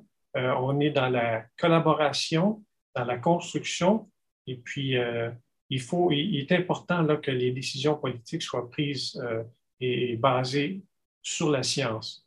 Et en, ce mot-là, il, faut, il est important, à mon avis, de lever l'état d'urgence sanitaire. Il faut retrouver euh, la démocratie, nos débats démocratiques. Il faut lever la vaccination obligatoire pour y aller avec l'évaluation du rapport risque-bénéfice individuel et aussi la levée du passeport vaccinal qui n'est tout simplement pas pertinent, tout simplement plus pertinent euh, à ce jour. Ah, ben merci, M. Provost, pour cette précision-là. Et puis, euh, euh, juste avant de vous laisser les derniers mots, j'ai une question comme ça, puis soyez très à l'aise de répondre en une seconde ou plus si vous le voulez. Mais votre regroupement, là, mettons Réinfo COVID ou quelqu'un, juste en, votre nom indépendant, vous ne pouvez pas parler au nom du regroupement, mais est-ce que vous êtes prêt à aller plus loin que juste la pandémie en termes de débat et de choses par rapport, mettons, je parle au sujet vaccinal. Parce que, mettons, au Québec, on a des personnalités comme, mettons, Jean-Jacques Crèvecoeur. Lui, là, bon, c'est un nom qui, est très négatif dans les médias, mais lui, il dit Moi, je suis anti-vaccin toutes. Selon lui, les vaccins sont toutes néfastes à un certain degré ou un autre par rapport à la santé humaine dans le temps. Euh, est-ce que vous, vous êtes intéressé à aller plus loin puis à débattre genre de ces enjeux-là?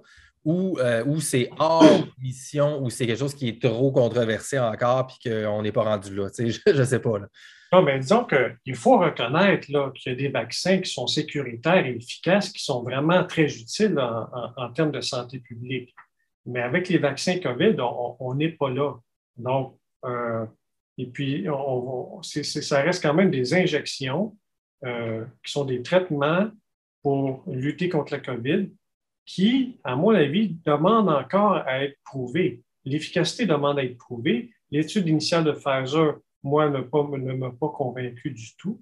Euh, alors, dans, le regroupement pour une véritable santé publique, on aimerait que le gouvernement mette en place justement un comité, un conseil multidisciplinaire où la, pensée vaccinale euh, aurait sa place, certes, mais qui serait complémentée par toutes sortes d'expertises diverses Hein, on n'a qu'à penser à la psychologie, à la philosophie, à la physique, euh, euh, au travail social, euh, aux infirmières.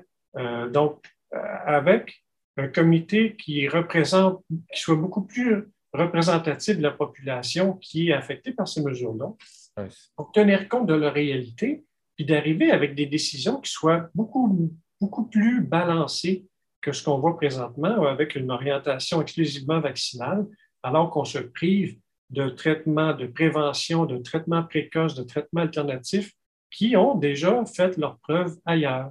Mais ici, au Québec, on nous enferme dans une bulle médiatique où euh, on, ne voit pas, la population n'est pas informée de tout ce qui se fait ailleurs, parce qu'ailleurs, les pays déconfinent, mettent euh, à terre toutes les mesures qu'ils avaient mises en place parce que l'urgence est passée.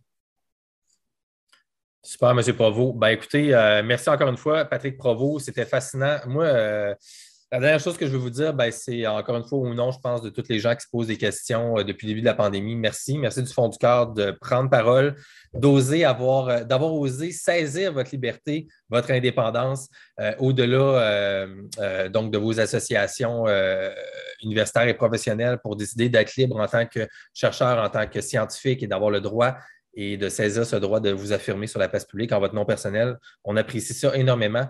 Fait que, euh, merci du fond du cœur. Et puis, euh, juste pour terminer, M. Provo, euh, peut-être si vous avez une dernière impression, une dernière phrase, un dernier mot d'ordre, pas d'ordre, mais un dernier mot personnel à lancer à, la population. Donc, si vous voulez juste nous quitter, peut-être en regardant les gens dans le franc des yeux avec un dernier mot, et puis après ça, on va se laisser avec, encore une fois, ces remerciements très sincères de ma part, M. Provo. Ben, merci, merci à toi, Gab, de m'avoir donné la parole. Et puis, ce que je pourrais dire aux gens, c'est prenez le temps d'écouter euh, tout ce que les experts ont à dire et puis faites votre propre opinion. Ne laissez pas les, gens des médias, des chroniqueurs, vous mettre des opinions dans la tête. Je pense que vous êtes suffisamment euh, important. Euh, la situation est vraiment critique actuellement. Je vous invite à ouvrir votre cœur, ouvrir votre esprit, recevoir toutes les informations que vous pouvez recevoir et vous faire une opinion éclairée. Et c'est comme ça qu'on va faire revivre la démocratie qui, qui, qui, subit les assauts depuis deux ans. Je pense que c'est la meilleure chose que je vous dirais. Moi, personnellement, j'ai arrêté d'écouter les médias mainstream euh, parce que c'est une question de santé mentale. Euh, donc, il est important d'écouter aussi d'autres voix que le narratif dominant et puis, vous allez voir euh, si ce discours-là, s'il fait du sens pour vous. Et puis, si vous mettez tout, ça, tout ça ensemble, ben, je pense que vous allez avoir une opinion beaucoup plus éclairée, puis beaucoup plus en mesure de prendre, euh, de, faire, de porter un jugement sur comment, euh, comment réagir face aux, mesures qui persistent, entre autres avec les vaccinations qui risquent de, de, survenir à répétition dans l'avenir. Donc, je pense qu'il est important de prendre un, pas de recul, de réfléchir à qu'est-ce qu'on veut comme société. Euh, une situation d'urgence qui dure deux ans, je pense que c'est plutôt inhabituel pour un virus qui n'en vaut pas euh, la peine à ce point. Voilà. Super. Ben, c'était fascinant, c'était des plus intéressants et euh, ça fait du bien de vous entendre. Fait encore une fois, merci. Et puis, faites-vous confiance, tout le monde à la maison, comme M. Provost l'a dit. Euh, allez chercher votre scientifique intérieur, votre personne, votre questionnaire inné qu'on est tous à la naissance. Faites-vous confiance et puis faites-vous votre propre opinion. Je trouve que c'est un excellent mot de la fin. M. Provost, je vous souhaite bonne continuité dans vos démarches à vous et euh, j'espère qu'on aura la chance de vous voir qui sait un jour dans nos plus grands médias mainstream, justement, pour avoir un peu plus de débat. Ça nous ferait du bien. Merci beaucoup. Merci. Bonjour.